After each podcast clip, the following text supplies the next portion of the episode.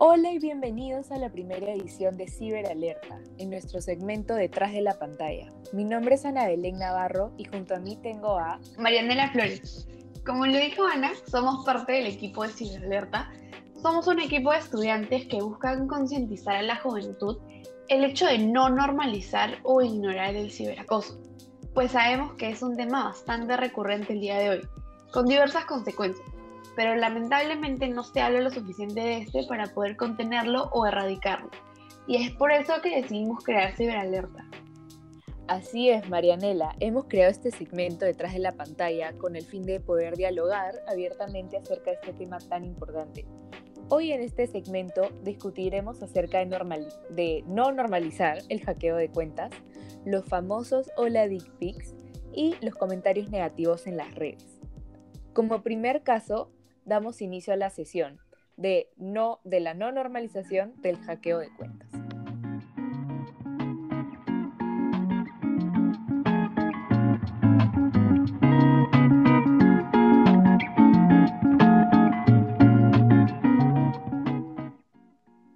Para empezar esta, esta sesión, nos gustaría empezar con una definición de la palabra hackeo o del acto de que alguien te hackee. Según el diccionario de la lengua española de la RAE, sería el siguiente. Acceder sin autorización a computadoras, redes o sistemas informáticos o a sus datos.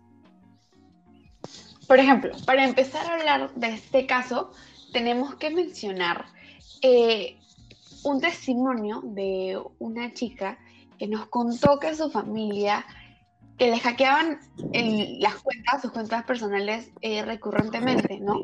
Y le contó a su familia, y bueno, ellos como pasaba tan seguido, se reían, se burlaban, e incluso le preguntaban si ya le han vuelto a hackear otra vez, ¿no? El problema de todo esto es, el primer error fue normalizarlo, ya que esto llevó a minimizarlo, ¿no? Y realmente lo que es esto es invasión de tu privacidad, ¿no? Estás, invadiendo tu ¿no?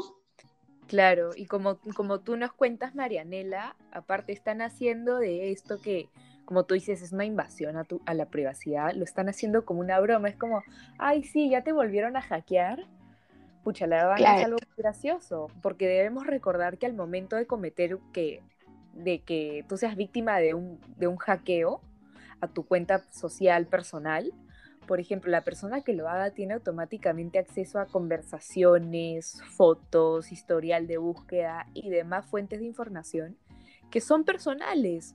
O sea, es como si un extraño se meta en tu vida personal sin tu consentimiento, que de la nada tenga acceso a toda esta información de la cual tú jamás le has dicho, sí, yo elijo compartirla contigo.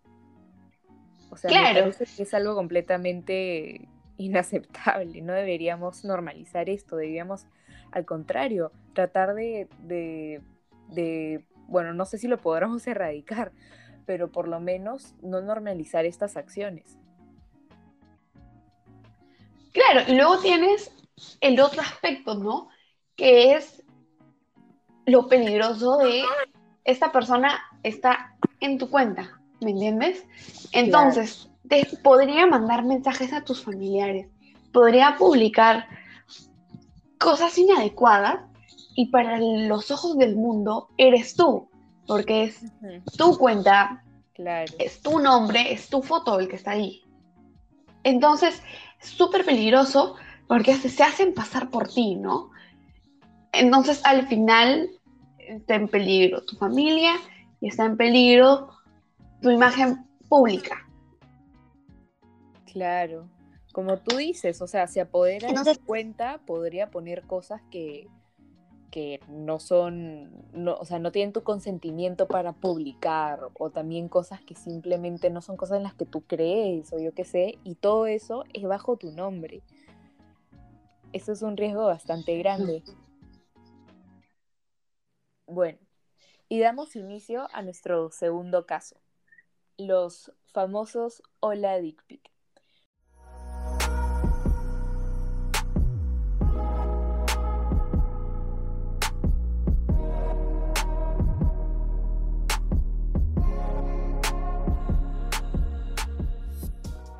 Nos gustaría empezar diciendo con, ¿qué onda con que la nueva forma de iniciar una conversación sea con una foto de tu genitalia? O ya, dejemos el hecho de iniciar una conversación con que de la nada te manden una foto así. Fuera del hecho de que es algo extremadamente inapropiado y en la vasta mayoría no es solicitado, esta práctica se sigue dando y es bastante popular hoy en día, mayormente en los, aplicativos de citas. Y es más, para probar mi punto, tenemos una encuesta de YouGo, una empresa de investigación de mercado basada en Internet, en la cual esta encontró que el 53% de las mujeres millennials han recibido una foto o la dick pic. Eso es las mujeres millennials. O sea, nosotros como generación Z, bueno, mujeres tanto como los hombres también, que somos más activos en las redes, más activos con la tecnología, ¿cuál será nuestro porcentaje? Claro, y la mayoría de estos usuarios utilizan nombres ficticios inventados sin foto de perfil o por lo menos no una en donde muestren su cara, ¿no? Y todo esto me lleva a hablar eh, sobre una investigación que The Journal of Sex Research en la que se estudió a 1087 hombres y el 48% admitió haber enviado previamente fotos no solicitadas a mujeres, ¿no? Descubrieron también que los hombres que enviaban fotos reportaban niveles más altos de narcisismo, así como sexismo ambivalente y hostil, ¿no? Y bueno, entre las razones eh, argumentaron el 15% declaró que lo hicieron para provocar temor a las destinatarias. Y mientras que un 8% lo hizo con la esperanza de provocar una sensación de vergüenza en la otra persona. Varios participantes mencionaron la misoginia y el control como sus motivadores principales, ¿no? Que es lo preocupante, ¿me entiendes? El control sobre una persona que no conoces. Uno de los comentarios que se mencionó en esta investigación fue enviar este tipo de fotos me da una sensación de control sobre la persona a la que se lo envío. exacto, ¿no? Y como reforzando todo lo que los investigadores están declarando. Realmente es increíble. El siguiente fue un 82% de los que enviaron eh, estas fotos de, de sus partes dijeron que lo hicieron para excitar sexualmente a las mujeres, mientras que el 50% esperaba recibir una foto de su miembro haría que una mujer se sintiera atractiva. ¿Qué? Eso en qué tiene sentido. Realmente, nunca pasa. Eso, nunca llegas a sentir eso. Fuera el hecho de, de, que, o sea, claro, porque manden una foto de tu parte íntima, yo me voy a sentir tan bella, tan atractiva, no de sentir tan suertuda de que algo sí me haya pasado. No, yo creo que donde cometen ahí el error los hombres es que, es que ellos creen que nos vamos a sentir así, no. O sea, creo que Mari, tú, o sea, tú y yo podemos acordar en que creo que nos sentiríamos bastante incómodas, disgustadas, un claro. poco la verdad. O sea, Realmente. ¿qué te hace creer que yo quiero ver tus partes íntimas? Exacto. O sea, es. Wow. Es. Ellos se sienten en el derecho de ponerse en esa posición de, controlarnos, ¿no? Y por ejemplo. como tú dijiste, claro, lo que justo, lo que justamente querían probar los, los que condujeron este estudio. Quieren tener un, un control sobre las personas a las cuales se lo mandan. Wow. Exacto. Y mira, como relacionándolo con lo que mencionamos anteriormente, los investigadores concluyeron que, y esta es una opinión popular, que realmente la, la opinión de, por ejemplo, que es el alivio incontrolable de un hombre que lo obliga a mandar ese tipo de fotos, esto no es así, y en cambio, parece que la mayoría de los hombres que participan en este comportamiento simplemente no confían en su rostro para causar la impresión correcta y sienten que su mejor atributo está entre las piernas. O sea, es un poco gracioso. realmente, completamente lo contrario a los que ellos quieren retratar, es la realidad. Es ridículo. Sí, pues mira, es más, yo también investigué un poco acerca de esto y encontré unos testimonios proporcionados por The Cut. Eh, ellos hicieron un estudio en los cual se preguntaron en por qué los hombres hacen esta jugada de los sola dick pics y acá, acá voy a leerte algunos de los, algunos, unos fragmentos de los testimonios. Mira, por ejemplo, tenemos, para mí las dick pics son la máxima señal de confianza y esto me parece que va completamente con el estudio del que tú investigaste, del, cual los hombres los hace sentir con mayor control y todo eso. O sea, me parece que va completamente de la mano. Luego tenemos otro que dice así, cuando todos los inicios de mi desesperación se han enviado verbalmente o a través de un texto, el siguiente movimiento lógico es el dick pic. Y también tenemos, pero la foto del dick pic es como enviar un currículum vitae o incluso poner un letrero de ahora contratando. Yo creo que con estos testimonios vemos, o sea, nos damos cuenta la verdad de cómo se ha normalizado bastante esto, que es algo, o sea, que es como, bueno, recurriré a este método, ¿no? Y la verdad que me parece que si tú crees que está bien, entre comillas, ok, Night, tipo, quédatelo para ti. pero yo creo que volvemos a lo que dije hace, hace creo que unos minutos de qué te hace creer que yo quiero ver tus partes íntimas, qué te hace creer de que Exacto. tener la, la reacción que tú esperas. Debemos ponernos en el lugar de la otra persona, debemos tratar de pensar en que esto tal vez no es algo que será muy bien recibido. Claro, porque en este tipo de situaciones el consentimiento es clave, ¿sabes? El consentimiento súper chévere, súper bueno. Cuando hay consentimiento de las dos partes, todo marcha perfecto. Pero realmente, uno, no conoces a la persona. Dos, no sabes cómo va a reaccionar. No te puedes poner en esa posición. O por ejemplo, ahorita estamos hablando de, por ejemplo, personas que no se conocen o, o personas que se conocen poco. Pero esto también se presenta en las relaciones, ¿entiendes? Sí.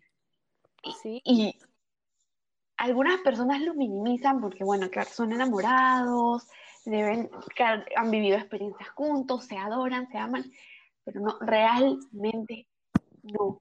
Y todo esto se une al concepto de consentimiento. Si de las dos partes hay un acuerdo y este tipo de cosas se tienen que hablar si de las dos partes hay un asunto, si de las dos partes están bien con este tipo de cosas, adelante. Pero uno no puede ponerse en esa posición porque realmente lo único que, que muestras es que tú quieres tener control y guiar a la otra persona. Nada más que eso. Yo acuerdo completamente.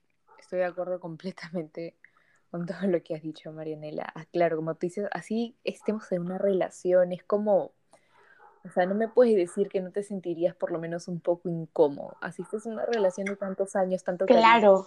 confianza, sería, me parece que sería un poco raro, en mi opinión. O sea, lo digo en base a... Yo estoy completamente de acuerdo contigo. Es incomodísimo. Sin embargo, obviamente, hay relaciones en las cuales eso, eso pasa regularmente y entre las dos personas está la confianza de que siga pasando. Lo, decimos gracias a, que primero se debería hablar de eso antes de que pase continuamente, ¿no? A eso vamos. Bueno, eh, vamos a pasar al tercer caso, eh, que serían los comentarios negativos en redes sociales, ¿no?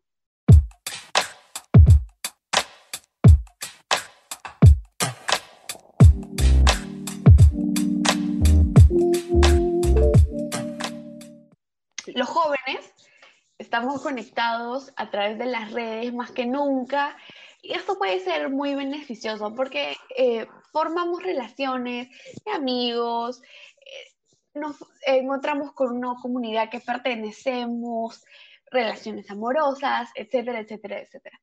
Pero detrás de todo esto, eh, existe un problema muy grande, ya que las personas están escondidas detrás de una pantalla con cosas no muy agradables que comentar. Primero, empecemos con algunos ejemplos generales de los comentarios negativos. Entre los más populares se encuentran los que critican el físico de otros. Realmente, el hecho de que las redes sociales sean tan amplias le brindan mayor seguridad al acosador en comentar estas acciones, ¿no? Ya que no, no tienen que enfrentar a la persona ni, ni verla en su día, ¿no? Claro, yo creo que eso, la verdad, es un factor gigante entre el ciberacoso y en, y en dejar los comentarios negativos, porque como tú dices, o sea, el usuario, por ejemplo, yo, yo no te conozco, yo vivo a través del mundo, tú vives en una punta y en la otra, yo veo una foto tuya y te comento algo feo.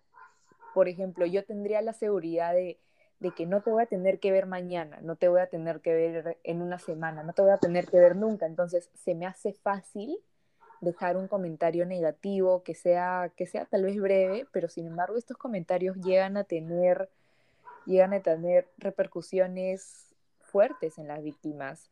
Y me parece que es importante hablar del efecto que los comentarios negativos llegan a tener en una víctima, ya que, por ejemplo, según Sue Jones, que es la directora de Digital Label, los comentarios negativos llegan a afectar directamente a la autoestima y valor propio de la víctima. Estos llegan a tener un impacto muy real en su bienestar mental y muchos hasta informan altos índices de ansiedad y depresión.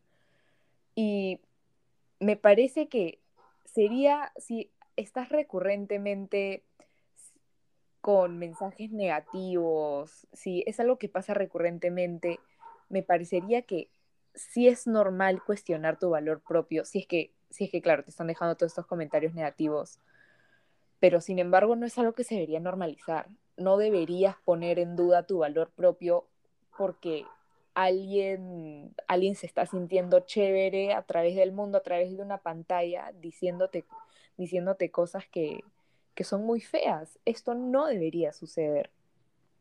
Claro. Al final, realmente, y eso es lo que manifiestan todos los psicólogos, esto es una están repercutiendo. ¿no? Exacto, están proyectando todas sus inseguridades en una persona que o hasta no las tenga, o algunas veces ni siquiera son conscientes de este tipo de cosas, ¿no? Claro. Entonces, realmente, y esto hay que aclararlo súper bien, nunca, pero absolutamente nunca, en cualquier situación, no es culpa de la persona, de la víctima, no es culpa de la persona que está recibiendo ese tipo de comentarios. Nunca lo es. Sí, la verdad, o sea, yo creo que le encuentro bastante sentido a lo que acabas de decir, Marianela, porque, o sea, sin, o sea, hay que ponernos, tipo, hay que ponernos a pensar en eso. O sea, ¿por qué, por, qué, por ejemplo, yo tendría la necesidad de criticar a alguien en su físico, a menos que yo tenga siempre presente en mi mente este, tu físico, tu apariencia, tu apariencia y demás? Claro. O sea, ¿por qué tendrías que hacerlo a menos que tú lo tengas presente ahí en tu cabecita siempre? Exacto, ¿no? Tiene bastante razón lo que tú acabas de decir. Y por ejemplo, está en la cabeza de cada uno en el, en el sentido de los conceptos de lo que son. Por ejemplo, me explico. Una persona gorda. El concepto de gorda en sí, ¿por qué para ti tendría una connotación negativa cuando uno no sabe el trasfondo de la situación? Claro. ¿Me entiendes? Porque hay demasiadas razones por las que una persona puede estar en obesidad, ¿no? Enfermedades o el, el hipotiroidismo. Por ejemplo, una persona que está bien de salud, que está tratando de bajar de peso, pero le cuesta, ¿no? O si no, también acá juega el papel de, de las enfermedades mentales, ¿no? Una persona que come por ansiedad, que realmente es un círculo vicioso, ¿no? Eh, se siente mal, come por ansiedad, no es algo que uno ok, ya voy a parar y paro, eso no funciona, ¿no? Claro. Es un círculo vicioso y luego sigues comiendo y luego te sientes mal por haber comido y otra vez tu refugio vuelve a ser la comida. Entonces, realmente lo peor que podemos hacer es suponer sobre una situación en la que nosotros no estamos presentes para nada, en serio. Sí, sí, yo concuerdo completamente. Y además, ¿sabes qué? Me parece que he visto bastante el argumento de, así son las redes, si no te gusta estar sujeto a las críticas de todos, mejor bórrate tu cuenta. O sea, la verdad me parece que esos son los argumentos menos empáticos y peor sustentados que he escuchado en toda mi vida. Realmente. Es como decir, para evitar que te roben, mejor no tengas nada, no te compres nada, no tengas nada Exacto. físico, sí, nadie te va a robar. o sea, no deberíamos dejar de mostrar quién somos, siempre y cuando no cause daño a nadie ni a ti mismo, por miedo o porque queremos evitar que nos acosen. O, por sea, si no te gusta, claro, si no te gusta algo de, o sea, si no te gusta algo que no te afecta de alguien más, en mi opinión, hay dos opciones. Expresar tu punto de vista de manera respetuosa, con intención de concientizar, más no juzgar por privado, o simplemente ignorar, ignorarlo. Claro, Ana. Tanto te cuesta dejarlo atrás y a una persona está haciendo algo que le hace feliz, no le hace daño a nadie, ya pues, déjala. Déjala vivir, ¿no? Y si te preocupa que tu comentario venga de un lugar del amor, ¿no? ¿Me entiendes? Que venga desde el amor, expresando una preocupación, preguntándole cómo estás, más no bombardearlo con este tipo de comentarios, realmente. Y todavía la verdad que en las redes sociales, o sea, todo está puesto para todos. La verdad que tú me puedes decir, mira, yo tengo una amiga que vive en Canadá, se llama, se llama Pepita. Yo la puedo buscar en Instagram, Pepita, la puedo encontrar, puedo ver, pucha, en sus redes sociales puedo encontrar de todo. Mm, exacto. Imagínate que ella sube una foto, alguien le comenta algo feo. Ese comentario está visible para los billones de usuarios de las redes sociales. O sea, me parece que eso la verdad es humillación pública. Exacto. Realmente no, sacas nada bueno de ese tipo de comentarios, ¿no? Sí, la verdad que sí. Y bueno, finalmente con esto hemos concluido nuestro primer podcast. Queremos acabarlo diciendo que, por favor, en nuestras cuentas personales no nos deberíamos sentir aterrorizados a mostrar lo que queramos. Deberíamos sentirnos cómodos y felices haciéndolo. Aquí en Ciberalerta los animamos a hacerlo y nosotros celebramos y ansiamos por crear una comunidad de empoderamiento y seguridad. Si les gustaría compartir alguna de sus experiencias con nosotras y escucharlo en nuestro siguiente podcast, escuchar cómo dialogamos acerca de eso, acerca del tema, están bienvenidos a escribirnos vía mensaje directo en Instagram. Además, no olviden de seguirnos en nuestra cuenta de Instagram para más información y también en esta. Nos vemos la próxima semana. Nos vemos la próxima semana. Gracias. Muchas gracias.